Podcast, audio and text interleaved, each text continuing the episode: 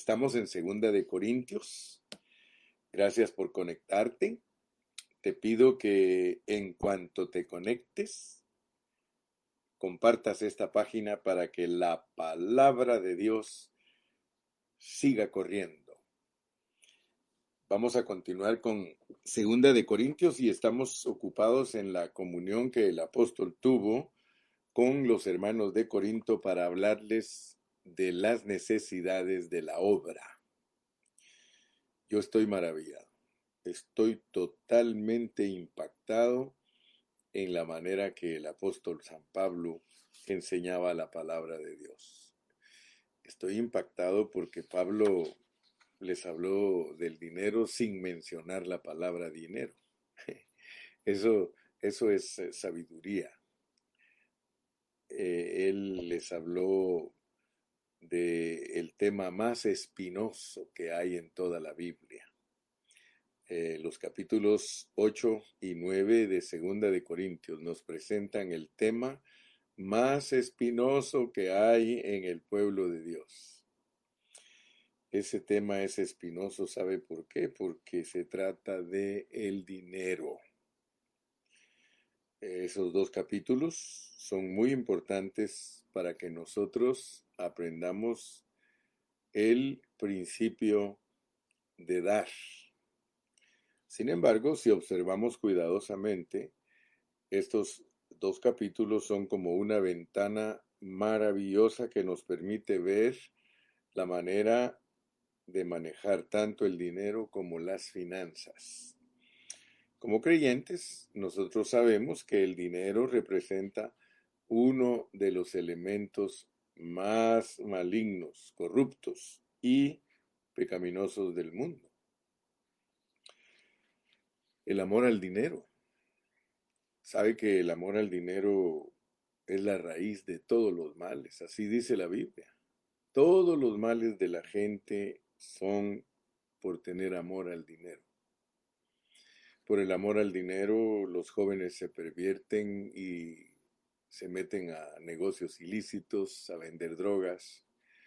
Por amor al dinero, las personas pueden matar a otras.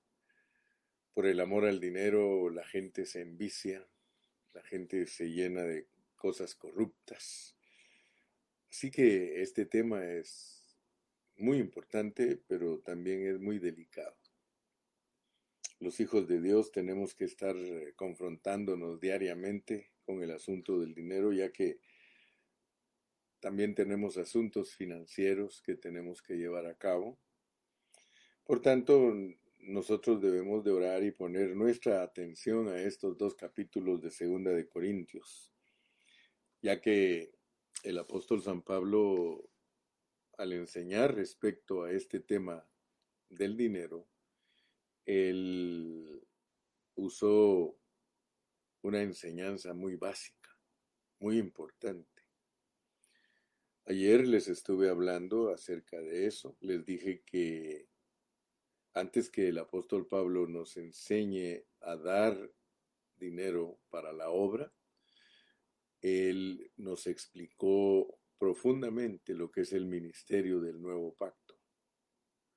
Nos explicó en detalle cómo debemos de ser los ministros de Dios. Nos explicó con detalle cómo nosotros debemos estar dispuestos a sufrir como cristianos, como ministros, como siervos de Dios.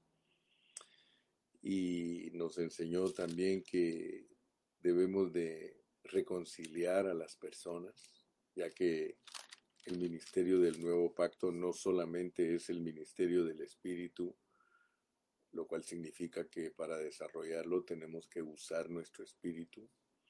Es el ministerio de la, eh, de la justificación, lo cual significa que debemos administrarlo enseñando la justificación.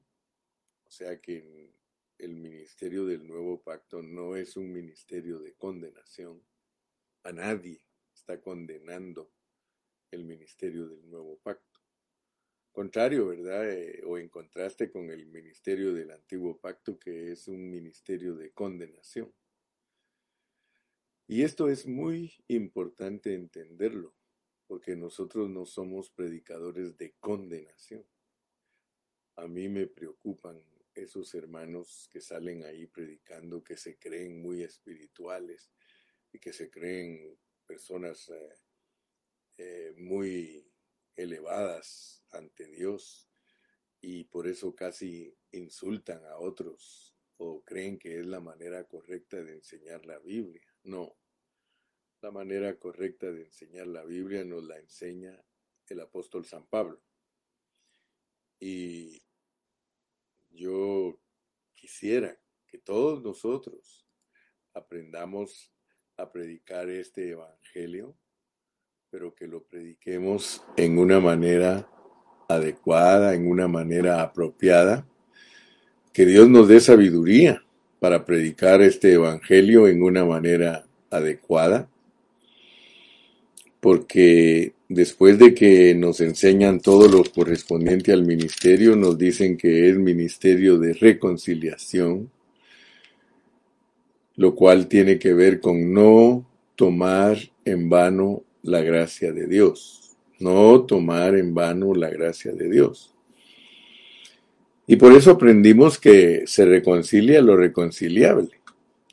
O sea que solo los cristianos que estamos reconciliados con Dios que por gracia nos ha salvado, solo nosotros podemos reconciliarnos más profundamente para que el día que entendamos que nos reconciliamos más profundamente con Dios, entonces nosotros empezamos a dejar que Cristo sea el que viva nuestra vida.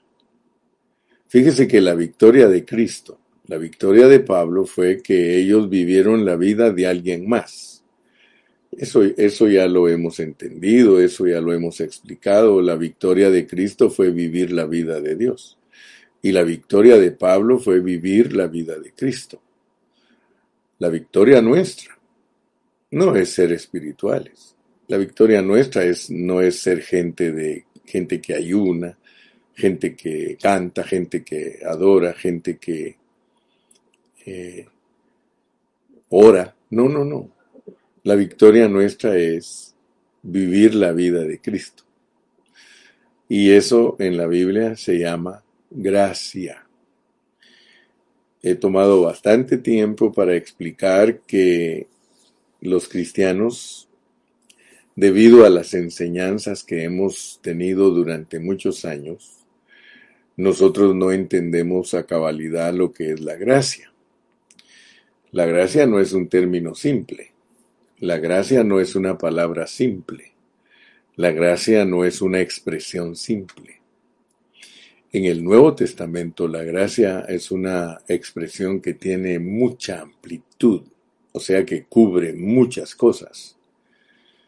La gracia, comenzando, es Dios mismo.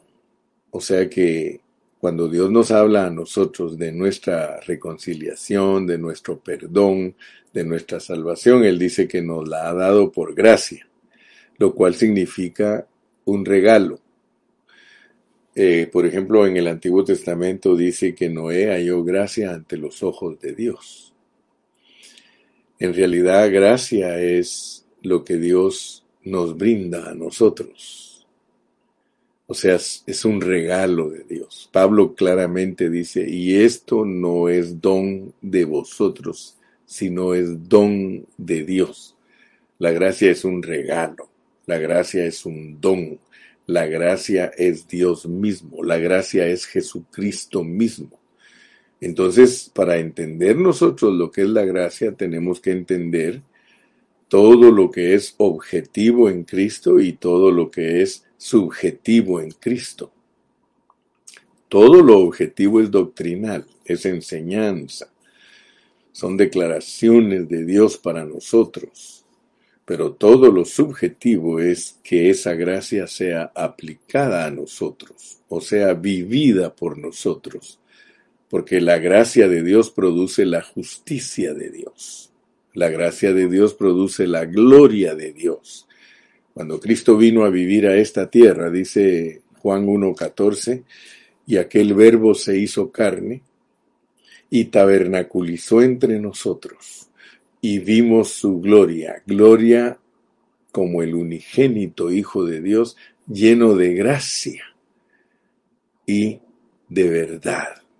Entonces, la gracia no, perdón, la gracia no solo la tomemos como un favor inmerecido de Dios, porque a veces ese es el concepto tan escueto, tan estrecho que los cristianos tienen acerca de la gracia.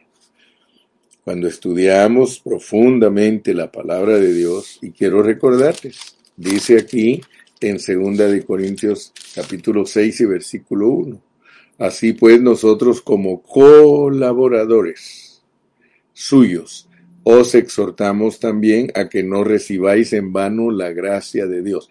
La gracia de Dios no solo es un regalo de Dios para salvarnos, sino que es la persona de Cristo dada a nosotros para que habite dentro de nosotros y que nosotros entendamos que somos colaboradores.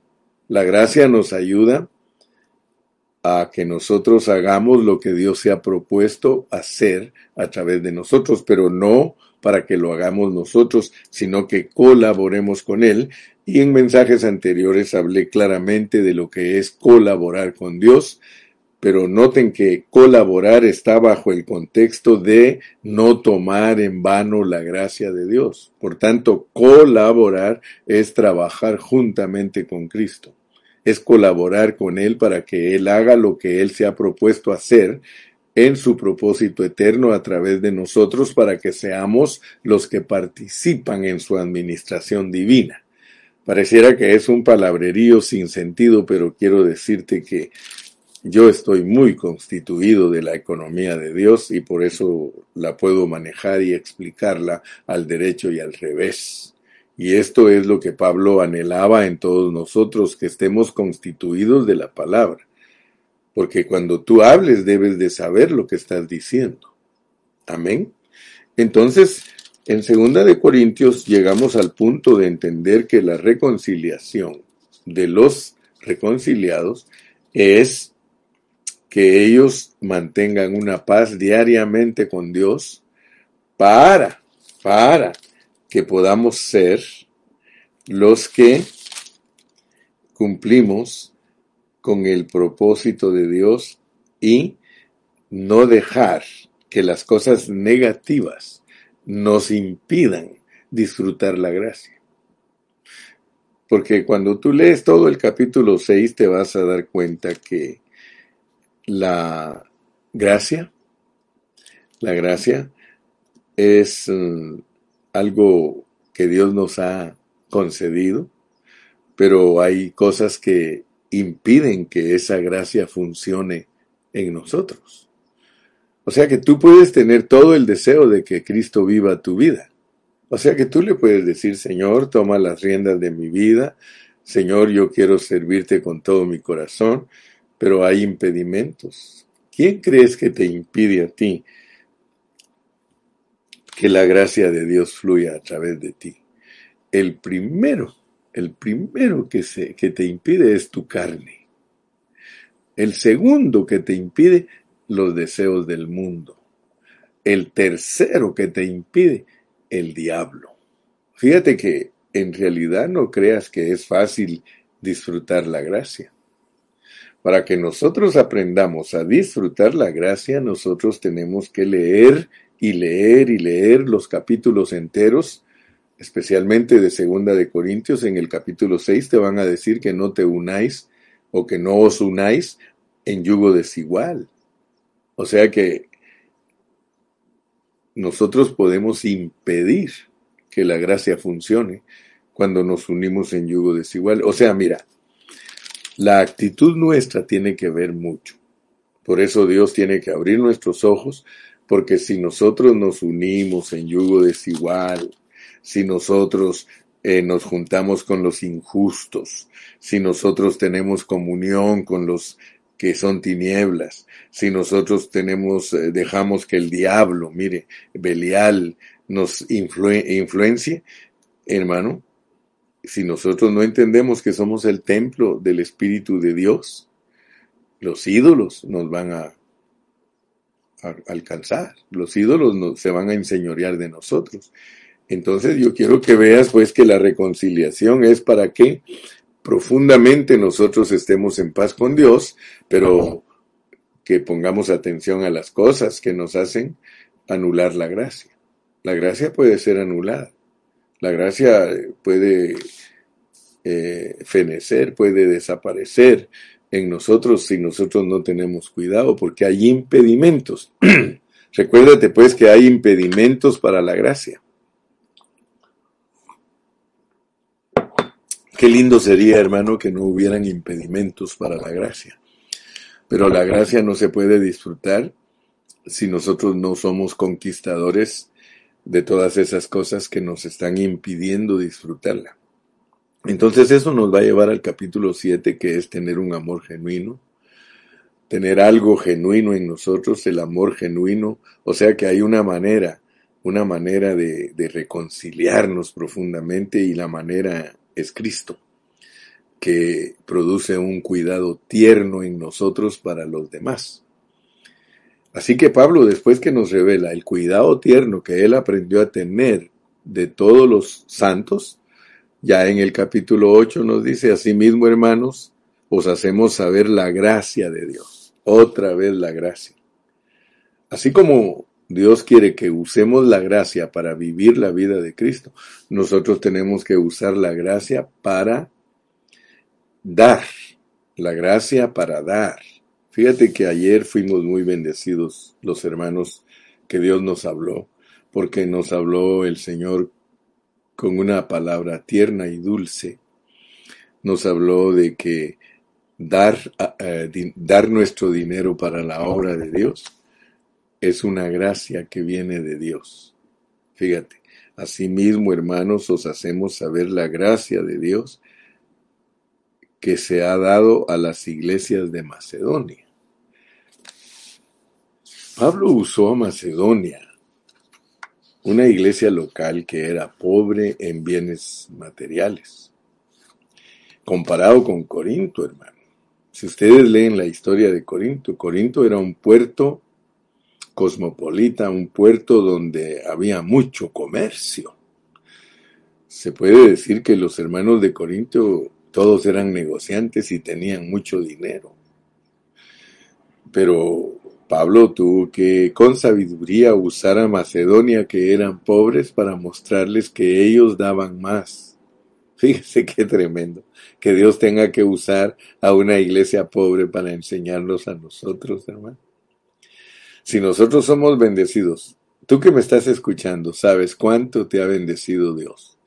Tú que me estás escuchando, sabes cuánto dinero pasa por tu cartera, cuánto dinero pasa por tu cuenta bancaria.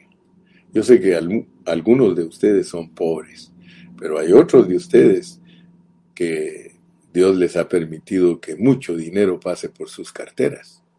Muchos de ustedes tienen buenos trabajos donde les pagan bien, pero lo peor que puede pasar es que Dios tenga que usar a los pobres como a la viuda que dio todo lo que tenía para decirnos que nosotros no estamos dando. Pablo no nos presenta enseñanza, hermano. Pablo aquí no nos enseña doctrina, sino que se presenta a sí mismo como un modelo viviente de la manera apropiada de manejar el dinero y la actitud que debemos de tener hacia el dinero. Fíjese que nos vamos a impresionar de la manera que el apóstol Pablo manejó los bienes, cómo manejó el dinero. Así que hoy vamos a continuar hablando de este mismo tema, porque aquí vemos a Pablo como un ministro del nuevo pacto y nos muestra la manera en que él se conducía en dicho ministerio. Algunos a veces a mí me han acusado. Yo tengo ahí críticos que a veces me quedo asustado de que sin conocerme se ponen a criticarme y a decir cosas de mí, pero yo le doy gracias a Dios. Y quiero decirles que tal vez para algunos de ustedes no es verdad lo que voy a decir. Yo he aprendido a ser criticado y aunque esa persona que me criticó cuando yo le dije que le daba gracias a Dios por la crítica porque me ayuda en mi transformación. Y él dijo, no, yo no creo que te ayude en algo estas críticas para tu transformación. Mire, a mí no me gusta contestarle a las personas controversiales. A mí no me gusta ponerme a discutir en público con, con las personas que nos atacan. Yo solo oro por ellas. Y de hecho quiero decirle que con el correr de los años, las personas a quienes yo no les he caído bien y no me han querido, me han pedido perdón y me han dicho que ellos me criticaron y hablaron mal de mí y me piden perdón porque Dios les ha demostrado que estoy tratando de agradarle. Y por eso le doy gracias a Dios, porque no tengo necesidad de discutir ni de reivindicarme, no tengo que defenderme los hermanos que me conocen a mí pueden aplicarme las palabras de Pablo, desconocido para algunos, pero bien conocido para otros, como engañador para algunos, pero verás. Aleluya. Entonces, el apóstol Pablo es el que nos enseña que si nosotros estamos bien, nosotros podemos hablar de nuestro testimonio. Es más, uno da su testimonio para que otros sean convencidos. Entonces, el apóstol Pablo es el que me ha enseñado a mí que yo puedo hablar de mi testimonio y de la forma que me conduzco y de la forma como vivo en la vida de la iglesia. Si alguien me quiere conocer, pues tiene que venirse a vivir conmigo, tiene que venirse a la localidad donde yo estoy y ahí me va a conocer y ahí va a decir entonces quién es el hermano Carrillo. Todos los que me conocen saben quién es el hermano Carrillo y no estoy tratando de engañar a nadie, al contrario, estoy tratando de ayudarlos para que si yo tengo victoria, ustedes también la tengan. Entonces, como ya hemos dicho en varias oportunidades, estas no son simplemente instrucciones o enseñanzas acerca de cómo debemos de comportarnos como cristianos respecto al dinero. No, también hemos dicho que este libro de Segunda de Corintios puede considerarse como la autobiografía del apóstol San Pablo. ¿Por qué? Porque nos muestra la manera en que él se conducía. Los creyentes judíos habían acusado a Pablo y por eso él era tan sabio y tan cuidadoso para manejar el dinero. Fíjese que para ellos eh, el apóstol San Pablo era falso, para ellos el apóstol, o sea que nunca se extrañen cuando alguien crea que nosotros somos falsos porque les caemos mal, porque el apóstol les caía mal sencillamente porque él predicaba la gracia y ellos predicaban la ley de Moisés. En la doctrina hay mucha competencia, tengan cuidado ustedes porque algunos hermanos se pelean con otros solo porque no predican lo mismo. Gracias a Dios que nosotros luchamos por predicar lo mismo para que se den cuenta que no estamos en competencia. Eso es muy bueno y esa es una ventaja que llevamos sobre muchos predicadores. Porque allá en el Evangelio tradicional y la manera en que se mueve la iglesia hoy día hay una competencia terrible. Los ministros quieren sobresalir unos de otros y no les importa ni cómo. Gracias a Dios que nosotros no estamos en competencia. Nosotros queremos tocar el corazón de Dios con lo que hacemos. Y aún así estamos expuestos a ser juzgados como falsos y, y como, pero debido a la envidia, debido a la competencia. La competencia hace que uno pueda hasta matar. Entonces yo quiero que ustedes vean que los creyentes judíos acusaban al apóstol Pablo y por eso él tuvo que ser muy sabio, muy cuidadoso en la forma que manejaba el dinero para que no hubieran reproches contra él ni contra su ministerio. Si habiéndolo hecho él tan honradamente lo criticaron, él nos enseña a nosotros que hay una manera de cómo nosotros podemos evitar el reproche hacia nuestras personas cuando manejamos dinero. Yo quiero que usted lea despacito el capítulo 8 y el 9 y usted se va a dar cuenta que el apóstol Pablo habla de que él manejó grandes cantidades de dinero. Grandes cantidades. sea que Pablo no va a creer que manejaba unos centavitos. Pablo manejó en su tiempo grandes cantidades de dinero, pero él supo cómo se hacía, o más bien dicho, usó sabiduría para hacerlo. Yo siempre le he pedido a Dios, y mire, por eso les digo que para que entiendan lo que estoy predicando, los hermanos tienen que conocer a la persona. Si alguien no me conoce a mí, es posible que me juzgue, que, que tal vez me robo el dinero o que uso el dinero para otras cosas, pero yo quiero decirle que el dinero que yo uso es el dinero que me regalan a mí, pero no abuso. Sabe que en los países hispanos los hermanos diezman muy poquito y por eso los pastores pasan por muchas necesidades. Pablo enseña que el obrero es digno de su salario. Yo no creo que en los países latinos los hermanos, debido a que son pobres, no tomen la responsabilidad de la obra de Dios, pero la deben de tomar en gracia, en gracia, no por obligación, sino en gracia. Hoy vamos a aprender lo que es dar en gracia y se va a asustar usted lo que es dar en gracia.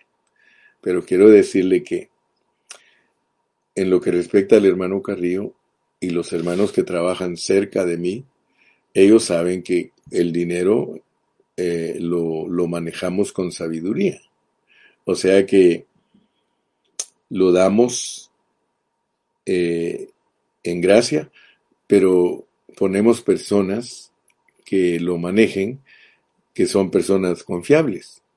Fíjese que en el asunto del dinero tenemos que delegar personas confiables, porque el dinero es tentación. Toda persona que maneja dinero es tentada.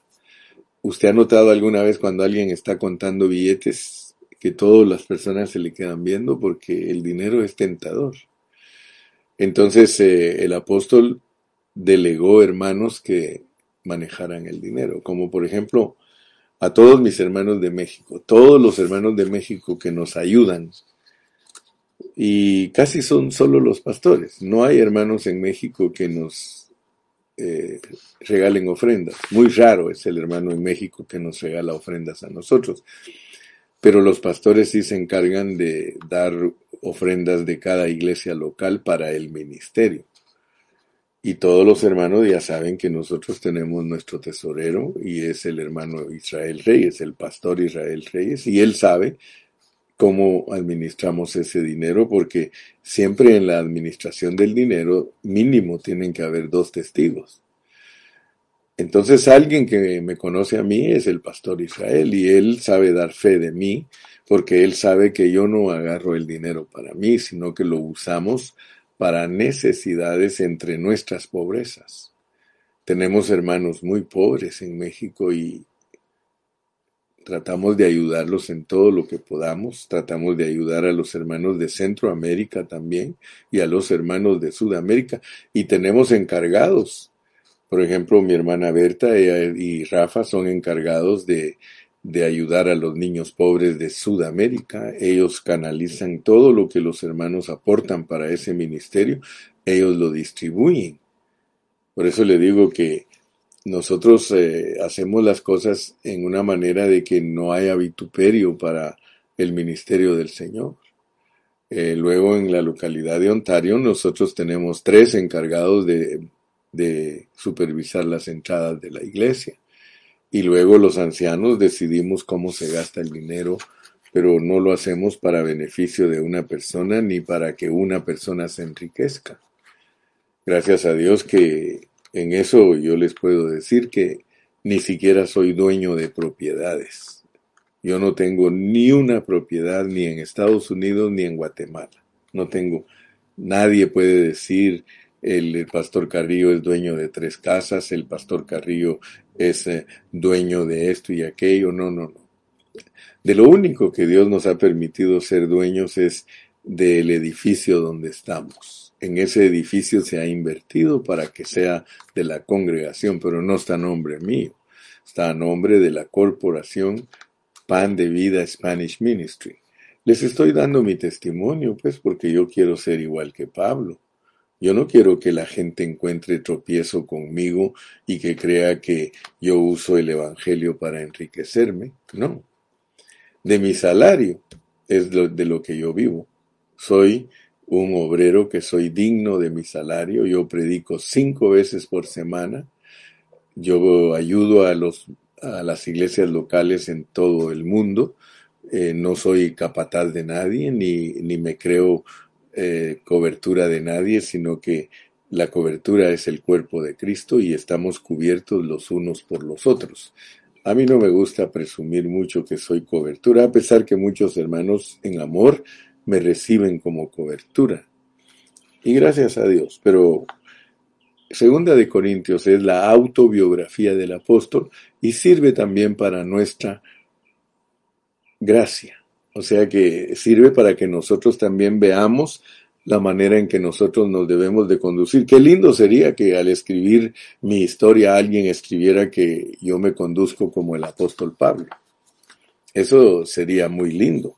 Entonces, hermano, yo quiero decirle que el contexto, el contexto de estos capítulos es muy importante, porque Pablo da el enfoque en estos capítulos, eh, el enfoque de cómo es que nosotros debemos manejar nuestro dinero.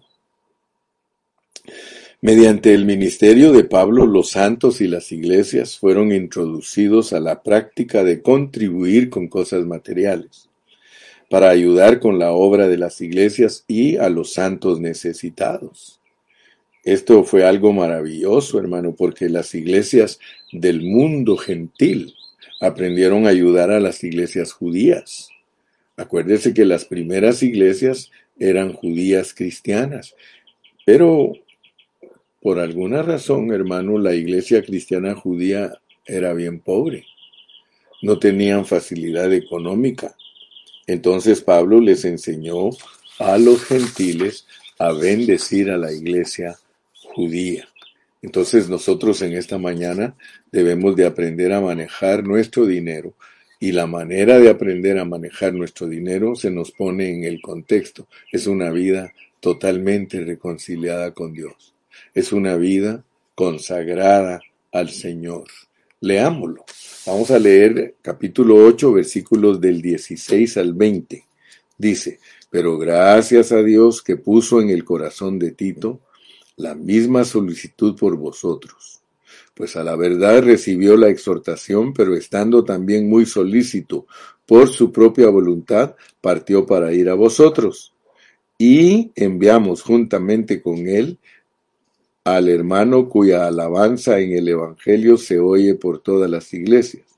Y no solo esto, sino que también fue designado por las iglesias como compañero de nuestra peregrinación para llevar este donativo, que es administrado por nosotros para gloria del Señor mismo y para demostrar vuestra buena voluntad, evitando que nadie nos censure en cuanto a esta ofrenda abundante que administramos.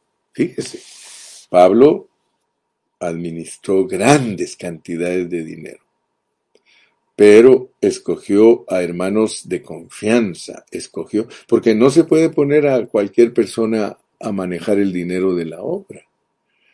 Yo no voy a poner al hermano más necesitado y pobre a que maneje el dinero de la obra porque va a ser una tentación. Le voy a poner le voy a poner en la boca del león.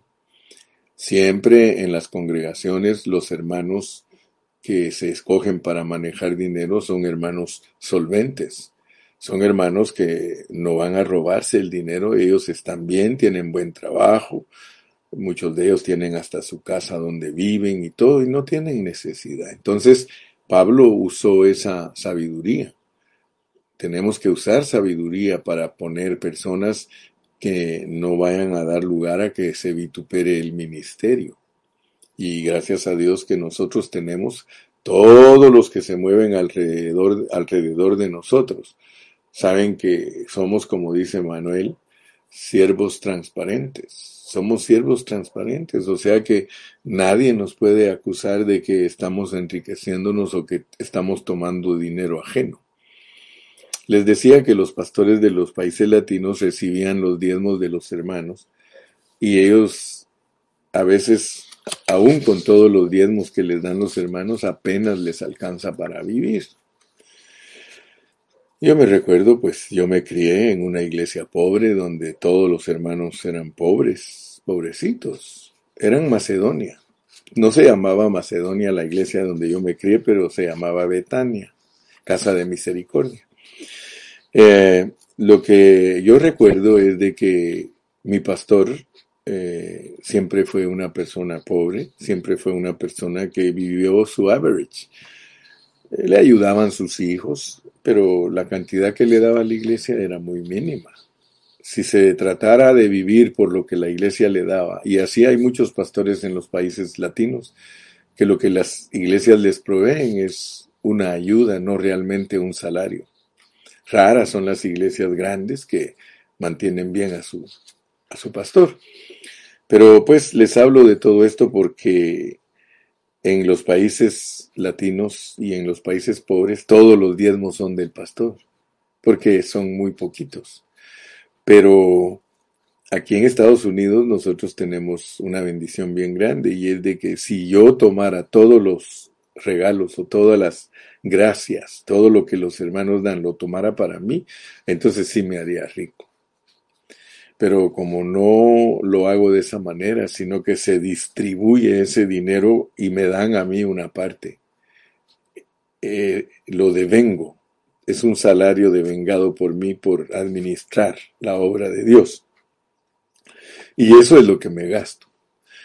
Y les soy honesto, a veces he tenido que decirle a los ancianos si me regalan un poquito para alguna cosa extra porque todo es carísimo.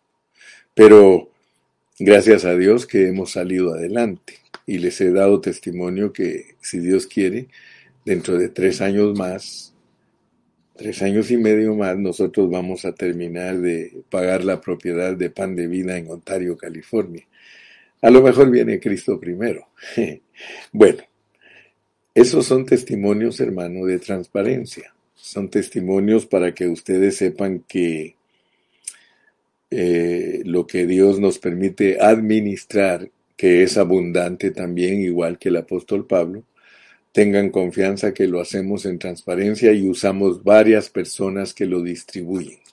Algunos están encargados, como les repito, de enviar las ofrendas a Suramérica, otros a Centroamérica y otros a México y otros eh, a otras partes del mundo. Gracias a Dios que Dios puso una carga en pan de vida. Y la carga que tiene pan de vida fue la que le encomendaron al apóstol San Pablo, de cuidar a los hermanos que están más pobres que nosotros. Los hermanos saben que con diligencia lo he hecho eh, me he preocupado de que llegue la ayuda a, hermanos que están bien necesitados. Si tú eres parte de esas ayudas que nosotros enviamos, dale gracias a Dios. Dios lo ha puesto en nuestro corazón y lo hacemos con sabiduría. Tenemos a nuestro pastor allá en Guatemala que cuando vamos a bendecir a alguna persona de Guatemala, él es el encargado de investigar si realmente esa persona necesita esa ayuda y por eso yo le digo que Él es mi detective espiritual, porque siempre cuando hemos tenido que ayudar a los pobres, lo hacemos con sabiduría también. No vaya a creer que a cualquier persona nosotros le confiamos lo que Dios nos ha dado por gracia. Se lo damos estrictamente a los que están necesitados. Amén. Entonces, entremos al primer punto de nuestro mensaje de hoy y es recordarnos que en la primera mitad del el capítulo 8, el apóstol tuvo comunión con los hermanos de Corinto acerca de la ministración para el dinero de la obra de Dios, que la obra de Dios en el principio de la Biblia solo se centraba en la gente pobre y no vayamos a ser extremistas, porque hay hermanos que creen que todas las ofrendas son solo para los pobres. Nosotros estamos en una situación un poquito diferente. Acuérdense que nosotros somos iglesias gentiles, estamos en los países eh, gentiles, en las naciones, y ahí en las naciones hay muchas necesidades. Nosotros no solamente tenemos necesidad de ayudar a los pobres, tenemos que ayudar a nuestro pastor. Toda iglesia debe de ser enseñada a que mantenga a su pastor. La Biblia lo dice, no es ningún asunto inventado por el hermano Carrillo. Todas las iglesias cristianas locales deben de aprender a mantener a su pastor. Por eso el pastor es diligente llevando la palabra. Amén. Entonces, yo quiero recordarles a todos mis hermanos que este capítulo nos puede ayudar mucho respecto al manejo del dinero. En el tiempo actual, hermano, no solamente se necesita dinero para ayudar a los hermanos pobres. En algunas localidades hay que pagar renta. Nosotros aquí, si yo le si usted me preguntara, hermano Carrillo, ¿y cómo es Estados Unidos? Fíjese que aquí en Estados Unidos hay leyes que no las puede evadir nadie. En algunos países, eh, especialmente en los países latinos, hermano, no le ponen leyes a la iglesia. O sea que nosotros aquí tenemos que declarar todo lo que ingresa a la iglesia, a, el IRS, que es el rentas internas de los Estados Unidos, nos lleva control de todo lo que los hermanos dan. Se les tiene que dar un recibo a los hermanos de lo que ellos dan. Y quiero decirle que no tenemos solo al pastor que mantener. Les digo esto porque en muchos lugares ya tienen pagado su local. Ellos, eh, por ejemplo, yo en Guatemala me doy cuenta que les regalan los, los terrenos para que a los hermanos hagan templos. Y es más, les regalan material y los hermanos hacen el templo y todo y no deben nada, no pagan renta. ¿Cuántos de ustedes que me están escuchando saben que lo más caro en Estados Unidos es la renta y la comida? Fíjese, la renta aquí las personas que se vienen de los países latinos a Estados Unidos saben que no estoy mintiendo. A veces tienen que vivir dos familias juntas porque no tienen para pagar una casa.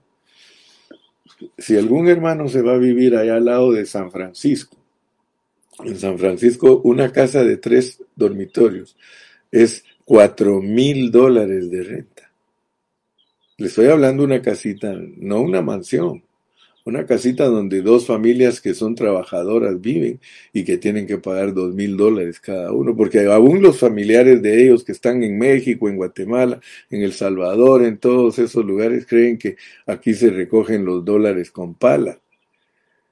Les estoy hablando de todo esto porque hay hermanos que son extremistas, hay hermanos que dicen que todos los diezmos se los den a los pobres. Así, eh, por ejemplo, a veces a mí me han escrito y me han dicho, hermano Carrillo, usted se ha enriquecido con el Evangelio en lugar de darle a los pobres. Ah, no les contesto. Ustedes saben que yo no tengo necesidad de contestarles porque ellos no me conocen. Los que me conocen son cartas escritas por mí y cartas abiertas que pueden ser leídas. Eh, por eso le doy gracias a Dios ah, por el hermano Fernando, porque algunos hermanos me pueden criticar que ni me defienden, pero gloria a Dios porque no estoy para que me defiendan. Pero gracias a Dios por hermanos que sí toman el tiempecito para defender. Gracias Fernandito Martínez porque tú me defendiste de ese pseudo hermano. ¿Por qué le dije pseudo hermano? Porque pseudo quiere decir que alguien no es real. Él no es un hermano real. Si él fuera un hermano real, él averiguaría por lo menos qué es lo que predico, porque dice que soy un baby, que predico pura lechita, fíjese, ni siquiera ha tomado el tiempo de escuchar los mensajes que predica este siervo para criticarme, pero yo le doy gracias a Dios porque ese es el vituperio. Ese es el vituperio que se lleva por predicar la palabra de verdad. De seguro ese hermano me tiene envidia porque algún hermano de México, de Guadalajara, de Ocotlán, eh, le ha compartido las enseñanzas y él es una persona, como dice Fernandito, dice, hermano, usted cree que usted es el único que es de bendición para los hermanos.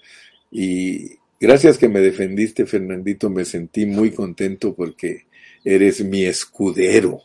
Yo necesito escuderos. Ustedes saben que en la unidad está la fuerza. Cuando ustedes miran, miren que mandan ahí comentarios negativos, ustedes saquen la espada, hermano saquen la espada. Eh, es, es importante que nosotros como siervos de Dios entendamos. Entonces, en estos versículos vemos unos puntos cruciales respecto a cómo manejó el apóstol San Pablo eh, el dinero de la obra de Dios, ¿verdad? Eh, Pablo recomendó a Tito y a otros dos hermanos para que llevaran la ofrenda de los corintios para Judea. Eh, esta sección de la palabra, vuelvo a repetirte, no habla de doctrinas, ni de teología, ni tampoco se mencionan los dones, ni el poder del Espíritu Santo. Entonces, ¿qué es lo que Pablo nos presenta ahí? Él nos presenta la manera de conducirnos al llevar a cabo el ministerio del Señor, la manera de conducirnos respecto a las ofrendas. Pero vuelvo a repetirte, las ofrendas no son solo para los pobres. Las iglesias tienen muchas otras necesidades. Se me olvidó decirte que nosotros aquí en Estados Unidos pagamos aseguranza. Necesitamos pagar aseguranza. Y no vayas a creer que la aseguranza es barata.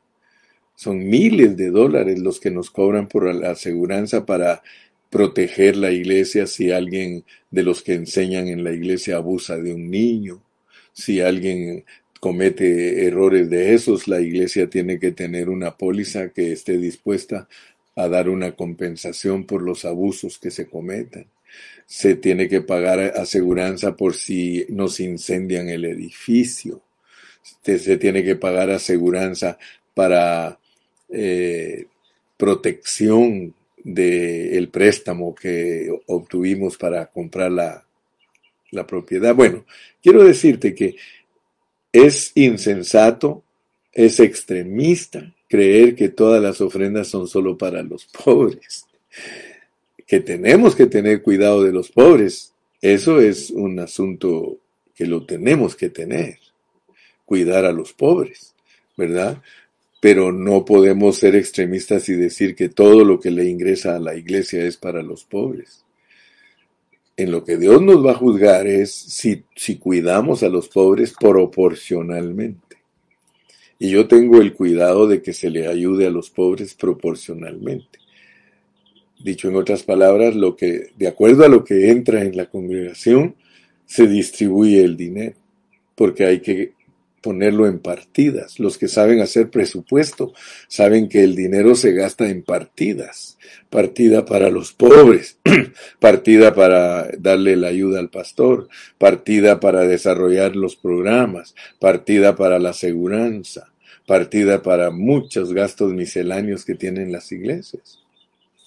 Ok, entonces ahora vas a entender que si nosotros administramos correctamente, nosotros no causamos daño. ¿Sí? O sea que el ser malos administradores es que causa daño y vituperio para la obra. Entremos al segundo punto, versículo 21. Dice, procurando hacer las cosas honradamente, no solo delante del Señor, sino también delante de los hombres. Y esto es lo que le ha pasado a la iglesia hoy día, que los siervos de Dios no han tenido cuidado. Fíjense que para manejar tal cantidad de, dinero como la manejó el apóstol Pablo, eso no era fácil.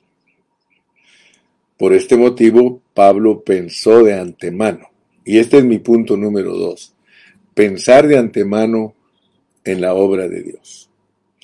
Lo que era honroso delante de Dios y los hombres, aquí lo vemos como un principio muy importante.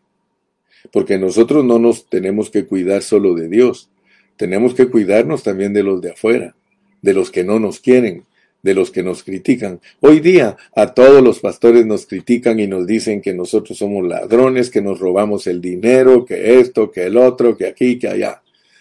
¿Por qué? Porque nosotros somos la luz del mundo. Nosotros somos la sal de la tierra. Entonces, si nosotros no pensamos de antemano cómo hacer bien las cosas, nosotros tenemos la culpa que hablen mal de nosotros. Y vuelvo a repetirte, a mí no me importa que hable el mal de mí el que no me conoce, eso no es problema para nosotros. El problema es cuando damos lugar a que hablen de nosotros la gente que nos rodea.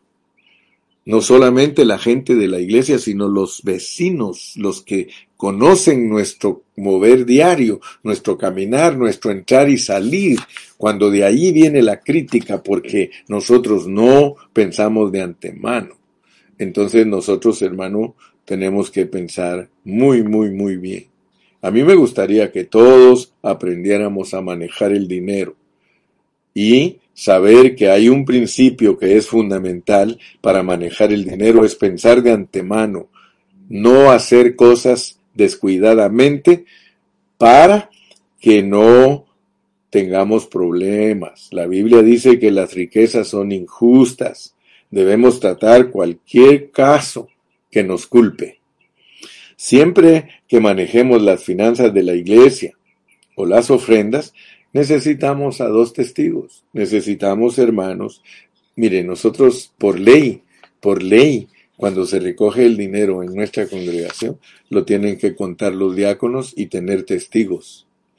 Y al tesorero se le entregan los sobres con la cantidad que dice y todo, y se, se entrega bajo la firma de alguien que es testigo de que eso fue lo que se recogió y eso lo recibe el tesorero, él recibe el dinero bajo testigos. Después de eso, el dinero se va a la caja y luego de la caja lo distribuimos todos los que Dios nos ha puesto para administrar sus riquezas. Y ahí tenemos que tener cuidado porque si no lo hacemos en una forma transparente, nosotros mismos entre nosotros nos vamos a meter a problemas. Muy bien, terminemos este tema de hoy. Tercer punto. Vamos a ver que hay un contexto para aprender a manejar las finanzas. El contexto es que Primero, tenemos que estar reconciliados. Fíjese que nadie puede manejar las finanzas correctamente si no sigue el contexto de Segunda de Corintios. Si queremos ser las personas a las cuales Dios les confía su dinero para administrarlo, si queremos ser las personas que los hermanos nos entregan el dinero para administrarlo, primero tenemos que estar reconciliados. Si tú no estás reconciliado profundamente con Dios, tú no vas a poder ser un buen administrador, porque no tienes paz con Dios, no estás has tomado en vano la gracia. Y no tomar en vano la gracia es vivir a Cristo. Solo los que viven a Cristo pueden administrar correctamente.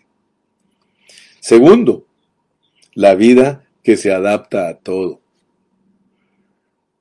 Nosotros los ministros del Señor no solamente tenemos que estar reconciliados, sino que tenemos que tener una vida que se adapta a todo, a la pobreza, a la abundancia. Pablo dijo, yo sé vivir en abundancia y sé vivir en escasez.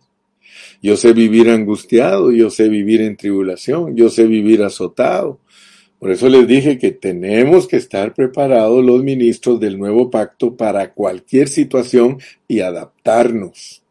Tercero, tenemos que tener un corazón ensanchado. Tenemos que tener un corazón que no es estrecho. Es un corazón que no impone, sino que expone. Fíjate, estos son requisitos indispensables para ser los buenos administradores de la gracia de Dios, porque algunos creen que al hablar de ser administradores de la gracia de Dios es algo simple. No, ser buenos, eso lo dice el apóstol Pedro. Ahí en Primera de Pedro capítulo 4 y capítulo 5 tú encuentras dos versículos que hablan precisamente de administrar la gracia de Dios. Administrar la gracia de Dios es desde todo lo objetivo que Dios ha provisto para su pueblo hasta todo lo subjetivo que Él pide de nosotros para que podamos cumplir su propósito. Cuarto, tenemos que tener una preocupación íntima y tierna por los hermanos pobres. Si en nosotros no existe esa preocupación íntima y tierna de ver las necesidades de los demás, jamás, jamás nosotros pensaremos de antemano, porque el quinto es pensar de antemano lo que es honroso delante de Dios y de los hombres. Hasta ahí vamos a llegar hoy. Hasta el punto, hasta ahí vamos, hasta el punto de que todo esto, la reconciliación, la vida que se adapta, el corazón ensanchado, la preocupación íntima, nos lleva a pensar en todo de antemano para estar bien con Dios y con los hombres. Aleluya. Si nosotros aplicamos estos asuntos, no solamente a la vida de la iglesia, sino también a nuestra vida familiar, a nuestra vida matrimonial, a cualquier clase de vida, escuela, trabajo o donde quiera que estemos, si somos cuidadosos y guardamos estos cinco asuntos, seremos de mucha utilidad para el Señor. Fíjate, hermano, el diablo anda como león rugiente viendo a quien devora. No vayas a creer que la vida de un ministro genuino es fácil. Tiene en contra su carne, tiene en contra al mundo y tiene en contra al diablo. Y yo quiero decirte y finalizar en esta mañana con esta palabra. Cuando nosotros no somos los ministros que seguimos esa secuencia de esos cinco puntos, te los repito, reconciliados con Dios, adaptados a cualquier cosa de la vida, con un corazón ensanchado, con una preocupación íntima y tierna y genuina por los hermanos, y pensar de antemano cómo se maneja el dinero del Señor, nosotros al no tener cuidado de esas cinco cosas, nosotros mismos le damos lugar al diablo para que acabe nuestro ministerio y entonces Dios tiene una pérdida. Te lo repito, Dios tiene una pérdida. Dios quiere eliminarnos a nosotros. ¿Y qué va a usar para, perdón, el diablo quiere eliminarnos a nosotros? Para que Dios no cumpla su propósito. Dios quiere cumplir su propósito a través de nosotros, pero el diablo dice no. Y el diablo sabe que si nosotros no pasamos por esta secuencia de estos cinco asuntos, nos destruye y hay pérdida en la obra de Dios. Dios tiene pérdida cuando un ministro que puede ser utilizado grandemente por una tontera, por una tontera, deshace un ministerio que podía haber sido un ministerio de mucha bendición. Por eso tenemos que tener cuidado. Todos los ministros, y yo me, les he compartido que hay tres cosas de las cuales nos debemos cuidar los ministros y usted ore por nosotros para que nosotros nos cuidemos de la lana, de la fama y de la dama. Yo lo aprendí eso con un ministro hace muchos años.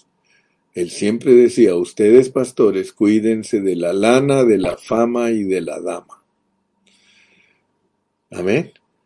Ya saben ustedes que Satanás en un ratito acaba un ministerio que puede ser de grande bendición para el propósito de Dios. Dios me los bendiga a todos. Y si Él nos permite, continuamos mañana.